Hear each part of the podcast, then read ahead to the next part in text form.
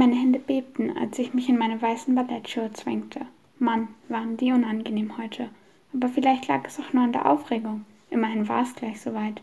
Der Moment, auf den ich mich schon mein ganzes Leben vorbereitet hatte, für den ich Jahre trainiert hatte, war gekommen. In wenigen Tagen würde es soweit sein. Entweder würde ich mit einer Zusage im Gepäck an den besten Ort der Welt reisen, oder ich würde inmitten eines Berges aus zerknüllten Taschentüchern und Fastfood-Verpackungen sitzen und mich so lange aushalten, bis keine Tränen mehr kamen. Wahrscheinlich sogar noch länger. Aber so weit würde es gar nicht erst kommen. Jedenfalls hoffentlich. Denn so wie die Lage gerade aussah, würde ich vor Nervosität noch umkippen. Wenn nicht die Nervosität der Grund meines tragischen Todes war, dann waren es die Blicke der anderen. Diese vernichtenden, angeekelten Blicke, die mir sagten, dass ich hier nicht hingehörte, dass sie willkommen waren und ich besser gehen sollte. Es machte mich fertig. Plötzlich ging die Tür auf und Miss Leroy trat hinein. Eiserner Blick, straff zusammengebundene Haare und die Haut, die in Kombination mit ihrem schwarzen Hosenanzug einem Vampir mächtig Konkurrenz machte. Sie musste nicht einmal den Mund aufmachen. Allein ihr Anblick ließ es mir kalt den Rücken runterlaufen, so furchteinflößend, wie sie mit ihrem künstlichen Lächeln durch die Runde blickte. Sie musterte uns alle, dreißig Mädchen, die allesamt aussahen wie Seitstangen, denen man eine Tür angezogen hatte. Schneeweiße, perfekte Seitstangen, um genau zu sein. Nun ja, mit Ausnahme von mir, denn Miss Leroys Blick haftete einen Moment länger an mir als an den anderen. Kaum merklich zog sie die Braue hoch und machte mir mehr als genug klar, dass sie mich nicht wollte. Scheiße. Völlig verzweifelt krallte ich meine kalten, verschwitzten Nägel in meinen Knöchel und wich ihrem Blick aus, was vermutlich genau ihr Ziel gewesen war, denn ich hatte Schwäche gezeigt. Nun denn, begann sie spitz und ließ ihn, ich habe das Sagen Blick durch den Raum schweifen. Ich bekam prompt Gänsehaut. Ihr seid heute hier an der Julia, der besten Tanzschule der Welt, auf der nur die Besten angenommen werden. Sie legte die Betonung extra so, dass man Zweifel bekam, ob die Bewerbung hier wirklich so eine gute Idee gewesen war. Heute ist es Vortanzen und wer keine Spitzenleistungen bringt, kann gleich wieder gehen. Nur, dass ihr das versteht. Doch nun kommt, wir haben einen straffen Zeitplan. In drei Stunden kommen die Musiker, also Abmarsch. Sie drehte sich um, ohne auf ein Zeichen von uns zu warten, und marschierte schnurstracks in den Saal, in dem das Vortanzen stattfinden würde. Circa drei Sekunden war es still, man hörte nur vereinzeltes Flüstern. Dann sprangen plötzlich alle auf, um ja den besten Platz zu bekommen. Also raffte auch ich meine Sachen zusammen und trottete der schnatternden Menge hinterher. Drinnen angekommen staunte ich. An der Decke hingen unzählige diamantene Kronleuchter. Die silbernen gerahmten Spiegel sahen frisch poliert aus und es waren neben dem Tisch, an dem die Prüfer saßen, viele Bänke für uns Tänzerinnen bereitgestellt. Ich setzte mich zwischen zwei Mädchen, die nicht ganz so sehr wie der Inbegriff von Perfektion aussahen. Vielleicht waren sie ja ganz nett. Doch kaum hatte ich mich gesetzt, wendeten sie sich zu beiden Seiten ab und tuschelten mit den anderen. Ich versuchte es nicht zu zeigen, wie sehr mich das traf, doch ich wollte es, doch es wollte mir nicht ganz gelingen. Denn als ich plötzlich stark schlucken musste, fingen sie an zu kichern. Um mich davon abzulenken, sah ich zu Miss Leroy, die gerade den Mund öffnete, um erneut etwas zu verkünden. Und zum ersten Mal heute war ich ihr dankbar dafür. So, Mädchen, jetzt geht es los. Wir gehen die Namen nach dem Alphabet durch. Fangen wir mit, an mit Harper Aarons. Sie klatschte in die Hände und stöckelte zu ihrem Platz am Bewertungspult. Währenddessen stand ein wunderschönes, blasses Mädchen auf und lächelte dabei. Es war fast genauso stählern und aufgesetzt wie das von Miss Leroy und gemeinerweise durchströmte mich wegen ihrer offensichtlichen Nervosität leichte Genugtuung. Aber dennoch, ihre Schönheit konnte ich nicht leugnen. Wenn ich hingegen an mir hinabsah, meine braunen, muskulösen Beine stachen nur so aus der Menge hinaus. Außerdem war es doch ungerecht, oder? Niemand von denen musste seine Bänder färben, damit sie der Hautfarbe entsprachen.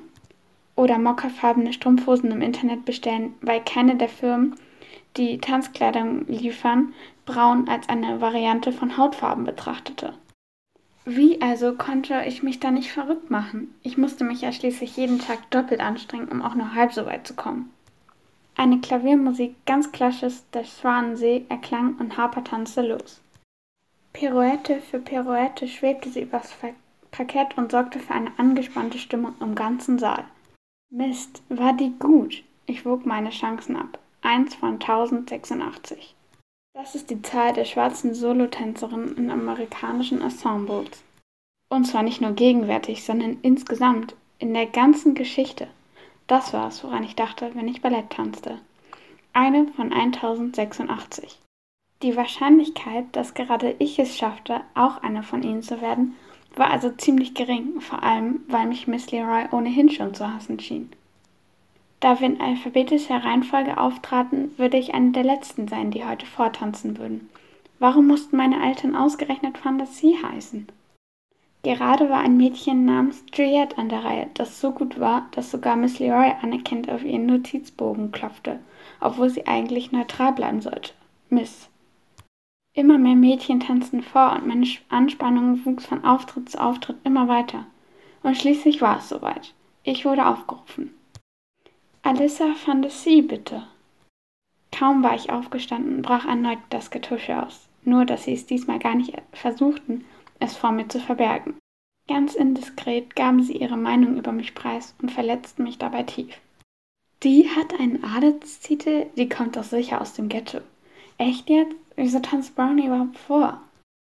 Bei den abwertenden, rassistischen Beleidigungen zuckte ich innerlich zusammen, doch ich ließ mir nichts anmerken. Ich versuchte mir einfach einzureden, dass sie nur die Konkurrenz in mir sahen und deshalb so fies waren, auch wenn mich das deshalb trotzdem nicht weniger traf. Alissa, warte bitte kurz. Mr. Dupont hat ein Problem mit dem Klavier, meinte Miss Leroy. Und auf einmal wirkte mein großer Moment eher wie eine Pause, da die Mädchen anfingen lauter zu reden und die Jury zu Handys oder Getränken griff. Soll ich mich wieder hinsetzen? fragte ich beklommen. Nein, nein, meinte Miss Leroy. Bleib ruhig, wo du bist. Sie musterte mich von oben bis unten, nur ganz kurz, kaum merklich, so dass ich es eher spürte, als dass ich es sah. Du musst noch abnehmen, wenn du angenommen werden willst. Sie warf mir einen strengen Blick zu und mir blieb der Mund offen stehen. Wie konnte sie mich vor allen anderen oder überhaupt so bloßstellen? Irgendwo hinter mir prustete jemand los und ich wünschte mich plötzlich ganz weit weg. Doch ich durfte nicht schon wieder Schwäche zeigen, daher überspielte ich das Ganze mit einem gezwungenen Lächeln. Daraufhin runzelte Miss Leroy jedoch nur mit der Stirn. Das ist kein Scherz, sagte sie diesmal, an die ganze Gruppe gewandt. George Balanchine hat gesagt, Tänze seien Instrumente, und das stimmt. Ihr solltet eure Körper so sorgfältig behandeln, als seien sie Instrumente, die es zu stimmen gilt. Apropos Instrumente, wir könnten von mir aus jetzt weitermachen, sagte Mr. Dupont und rückte seinen Klavierhocker zurecht. Doch Adrenalin durchströmte mich und ehe ich mich versah, sprudelten die Worte aus mir heraus. Valentin hat auch gesagt, die Haut von Ballerinas müsse die Farbe von geschälten Äpfeln haben. Wenn es in Ordnung ist, werde ich mich also nicht in allen Punkten an seine Ratschläge halten. Und ehe sich der Schock in Miss Leroys Gesicht niederschlug und sie realisiert hatte, was ich gesagt hatte, nickte ich Mr. Dupont zu. Er begann zu spielen, und schon beim ersten Ton dachte ich nicht mehr an meinen Körper oder die anderen. Ich konnte nur an eins denken. Ich wollte Miss Leroy, den anderen und vor allem mir selbst beweisen, was ich wirklich wollte und auch konnte. Eine von 1086.